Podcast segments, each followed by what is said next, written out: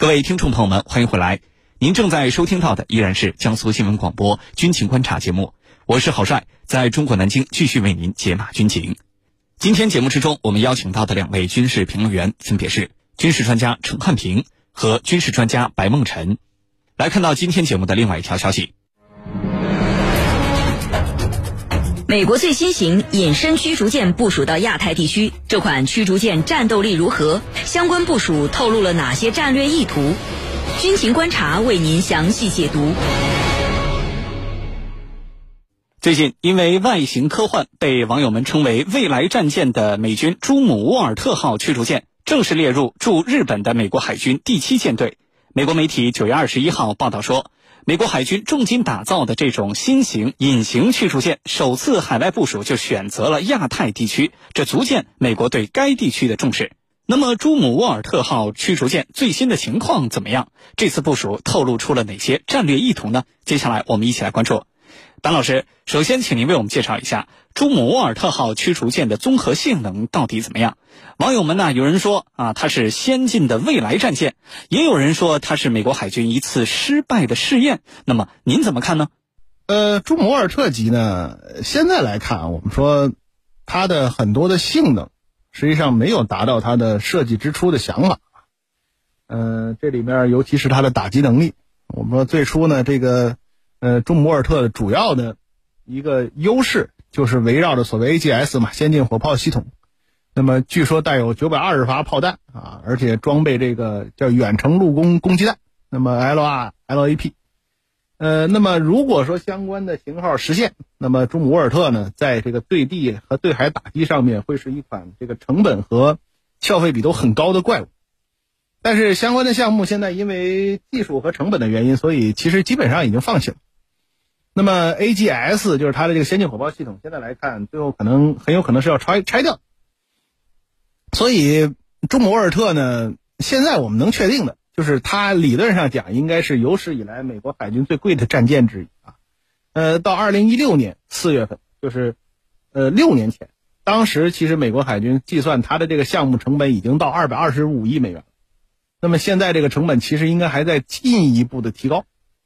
而且呢，这款这个先进的舰艇，它其实，呃，不具备很多理论上讲应该有的能力。你比如说防空反导，呃，所以二零一六年当时这个朱姆沃尔特在巴拿马抛锚啊，那么那个美国官方对它进行了这个国家审查。那个时候我记得可能报告里面有一句话叫“朱姆沃尔特是一场彻头彻尾的灾难，不适合作为前线战舰，因为火炮系统被阉割，所以它的主要的。”这个作战能力遭到质疑，它的防空反导能力还不如现有的主力战舰，就是指的阿利伯克啊。它的隐身性能可能也没有想象中那么可怕，因为原本美国海军宣称它就跟这个渔船，但实际上那个渔船是指这个两桅的小型船啊，并不是说我们简单说这种这种特别小的木质渔船那种，就是它肯定还是隐身，但是它隐身性没有想象中那么高，因为我们说它的这个舰体外壳也不是像它原本设计那样采用这种。呃，所谓的这个复合材料现在已经是钢的了，那么这些呢都会使得它的性能大部大范围的下降。所以总的来讲，就是这款战舰是充分的体现了把大量的先进技术没有经过很好的考证就堆到战舰上面之后所带来的恶劣的结果。呃，那么它我们说基本上不具备事实意义上的这个防空反导能力。那么它虽然也搭载了八十个这个垂发单元，但是它的这个直径要比 Mk 四幺更大的垂发单元系统到底能装什么弹？现在其实也是问题。呃，去执行所谓的这个海军火力支援，叫 NSFS 计划，现在因为弹药系统的原因，所以它其实也做不了。就是朱姆沃尔特现在来看，它基本上做不了美国海军可能赋予它的任何的任务，但是同时它的成本又很贵。然后它的运营成本还会很高，那么因为我们说大量的先进技术所导致它的这个日常的维护的问题肯定也很多，所以这些来讲，就朱姆沃尔特现在来看，他想要翻身或者想要这个计划不至于彻底失败，都已经很难了，都已经很难了。呃，所以他应该来说呢，是，他可能融合了很多先进技术，呃，似乎是一个。想要走向未来的舰艇，但是同时我们说到现在为止，我们现在在他身上基本上看到的只有失败。好，谢谢庞老师。美国这次为什么要把重金打造的最新型驱逐舰部署到亚太地区，而且是驻日本？那么这个举动透露了哪些战略意图呢？请程教授为我们解答。好的，我认为，首先在美国看来，要落实完成在这个奥巴马时期就确定的未来百分之六十的战舰要往亚太地区部署，那么要落实。当年所确定的这个原则，就是未来的重心在亚太地区，这是第一。第二呢，在美国看来，来自于中俄两国的海军发展力量太快了，特别是中国这些年来，军舰如同下饺子般的下水。那么五角大楼为了争夺未来作战方向的大洋控制权。所以，把重心放到印太地区。由于中国的海军实力、海军力量正在从近海走向远海，美国面临很大的压力。在这种压力的驱使之下，美国认为必须把重心尽快的调整到亚太地区，要让中国意识到谁才是这一地区真正的老大。那么第三个原因呢，在美国看来，这一地区的盟友们，像日本、澳大利亚还有韩国，他们也有一种压力，这种压力也是来自于中国军力的强大和海上能力的提升。这些国家意识到未来很有可能被中国远远的甩在后面，所以美国认为在这样的时刻。要为自己的盟友，要给他们一种安全感。那么，要给他安全感的做法，就是军力。所以这次，美国把他的首艘啊，引申被认为是类似于未来科幻帮的这种啊外形酷似、科幻的这种未来战舰，把它放到日本，放到美国海军的。第七舰队，那么还有一个因素，就是和最近的台海局势有关。美国方面最近都在渲染说，解放军有可能在未来几年对台采取军事行动。那么，如果说真的采取军事行动，美国能做什么？那现在美国就把它最强的、被视为是未来战舰的朱姆沃尔特，把它部署到。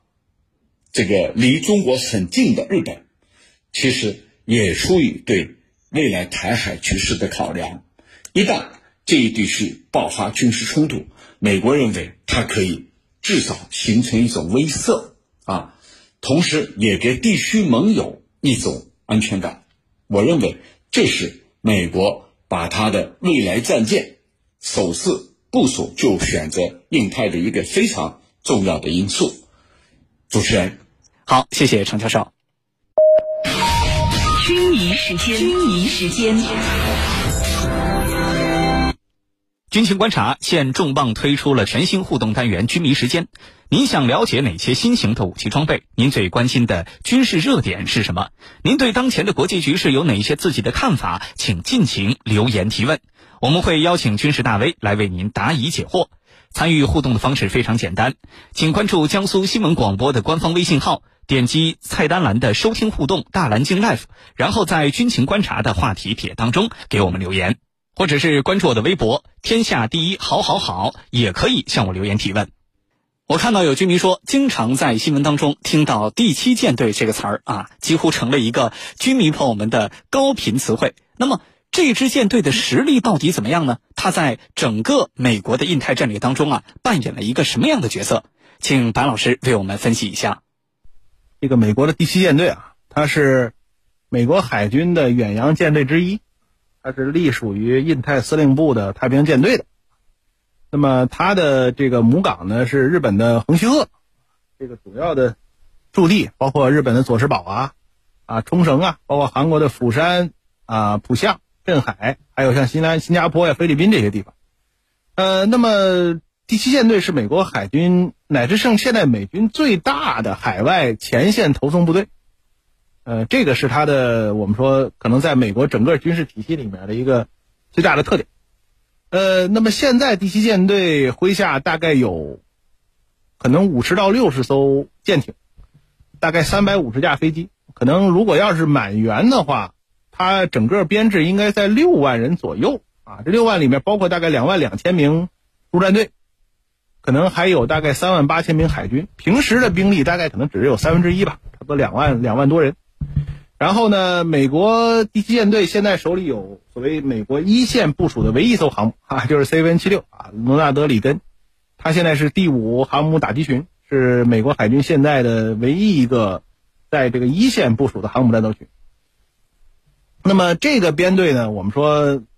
从海军舰队的角度来讲，它的覆盖范围其实比它能力上要大。就是美国海军体系里面，它的作战的范围覆盖国际日期变更线、国际日期变更线以西的太平洋和印度洋，然后往西它应该一直到红海，但是波斯湾不算它的，波斯湾不归它来来管。然后印度洋，呃，南极北边到白令海峡。所以它的整个的作战区域大概大概在一点三四亿平方公里，呃，美国本土的可能十三到十四倍吧，而且这个区域我们说集中了全世界大概一半的人口，而且这些人口里面可能有百分之八十是住在它的滨海地区的，所以第七舰队呢，理论上讲是美国海军体系里实力最强、任务也最重的一个舰队。当然了，就是这个舰队呢，其实也是之前美国海军出问题出的最多的一个舰队。我们看到它在各个区域不断的撞船啊，还有其他的一系列事故呢，就是因为它的任务很大，它的作战区域也很大，然后它覆盖了几乎最重要的所有的航线，所以呢，它犯错误的概率也大。再加上我们说美国海军现在整体的人员素质的下降，包括我们说一个运维成本的不不足。这些都会在第七舰队身上有一个集中的体现，呃，所以呢，就是有点像泥足巨人啊，那么很庞大的一个体系，拥有很强大的实力。我们讲五十到六十艘舰艇，比很多国家的海军还要大，而且我们说一般国家的海军并没有到这么强大的打击能力啊。但是我们说它的作战过程之中，如果没有日本、韩国，没有像什么新加坡、菲律宾这些国家的支援的话，那么第七舰队的作战，它能发挥多少的能力，都是值得怀疑的。而且呢，就是因为美国海军自身的一些问题，你比如在驱逐舰上面的问题，在常规潜艇上面的问题，所以呢，美国海军现在来看，就第七舰队的很多的作战，还是要依靠日韩来提供关键的装备啊。你比如说反潜，包括我们说扫雷这些任务，其实第一舰队独立来执行呢，力有不逮。这总的来讲呢，这是个舰队的规模很大。但是呢，它的作战能力呢，就是跟他美国所赋予他的这种希望，可能还是有一些差别的。那么，而且我们说这个舰队呢，又作为美国国内这个所谓曝光度最高的舰队，所以他会把很多的先进装备部署过来。之前我们看到滨海战斗舰也好，包括朱姆沃尔特也好，那么想要刷存在感，似乎就在第一舰队比较合适。但是呢，又容易出问题。所以我们也看到之前这个像什么滨海战斗舰出大事故，都是在这个方向。所以总的来讲呢，就是他在美国的印太战略里面担任了一个主要的这么一个大棒的角色。那么要这个恐吓周边的国家，包括我们说甚至对他的盟友造成压力。嗯，但是呢，这只大棒内部可能还是有很多地方已经腐朽了。所以就是看起来很威武，实际作战能力呢，是不是能够得到全面发挥？包括他自己会不会把自己可能造成一些麻烦，这都很很值得怀疑。好的，主持人。好，谢谢唐老师。朱姆沃尔特级最初的这个计划是要造二三十艘啊，但是最终我们看到只有三艘建完了就草草收场了。那么这到底说明了哪些问题？在朱姆沃尔特之后，美国海军主力驱逐舰的这种研发方向可能会发生什么样的变化呢？请程教授为我们分析一下。好的，正如我刚才所说。为了继续强化它在这一地区的霸权，同时呢，也因为第七舰队一些舰只啊，呃，逐步逐步在老化。为了确保第七舰队的作战能力，所以美军啊，把朱姆沃尔特首艘这个呃隐身驱逐舰部署到这个亚太地区。其实，在一开始，美军方面是计划建造三十二艘朱姆沃尔特驱逐舰的，但是后来为什么仅仅建了三艘就草草的收场呢？而这三艘啊也有问题，什么问题？这三艘里头可能要重新接受改造，改造的计划在二零二四年八月完成，最早。可能在二零二五年才具备常规的打击能力，可见啊，它的问题真的不少。问题在哪里？第一个问题就是它的这个花销开支非常大，就是建造的成本非常的高昂。美国方面曾经就质疑说，这艘战舰为什么要如此的烧钱？打造一艘朱姆沃尔特。需要多少钱呢？可能我们军民们不了解。打造这艘导弹驱逐舰，它的总费用是四十三亿美元，被称为美国海军里头最昂贵的建造计划之一。那么到二零一六年，美国海军不得不取消了这个它的先进舰炮系统。这个舰炮系统里头有一个叫远程对地攻击炮弹项目。因为每一发炮弹的这个成本是超过了八十万美元，这个什么概念呢？我们过去这样说，呃，大炮一响，黄金万两，一发炮弹是八十万美元，就是五百六十万人民币。按照现在的美元的比价，五百六十万打一发炮弹，五百六十万打偏了呢，五百六十万没了，可见它的这个费用呢是非常的高。呃，用不起，配得起，用不起，这是第一个原因。第二个原因呢，就是它有很多的技术条件还不成熟，这就使得未来美军以重金打造的这个战舰啊，这个在投入使用方面可能会面临各种各样的问题。此前啊，经过六年的磨合，它就暴露出了各种各样的问题。而这些各种各样的问题，这个要处理起来也不那么容易。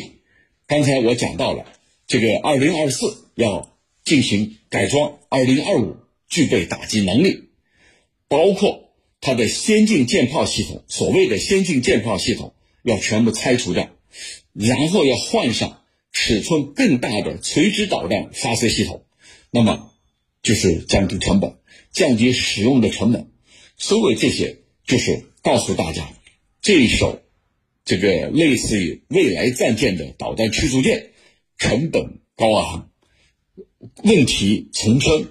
如果说在一线部队使用的话，那么真的有可能半途抛锚。呃，这就让美军方面啊，对这艘舰是既爱又恨啊，希望它尽快发挥作作用，入列到部队，但是。又怕它在使用过程当中突然抛锚，出现这个呃中途绕挑子的情况。如果真的出现这样的情况，那么有可能使得官兵们的生命都会受到影响。呃，因此啊，这一次就建了三艘，这三艘啊还是一种尝试，尝试未来和能不能和其他舰只。配合起来使用，啊，可见啊，这真的是，呃，叫重看不重用吧？这也是美军方面咎由自取的结果。主持人，好的，感谢我们两位军事评论员的精彩点评。以上就是本期军情观察的全部内容。我是郝帅，代表节目编辑卫青、赵晨，感谢您的锁定收听。我们明天节目再见。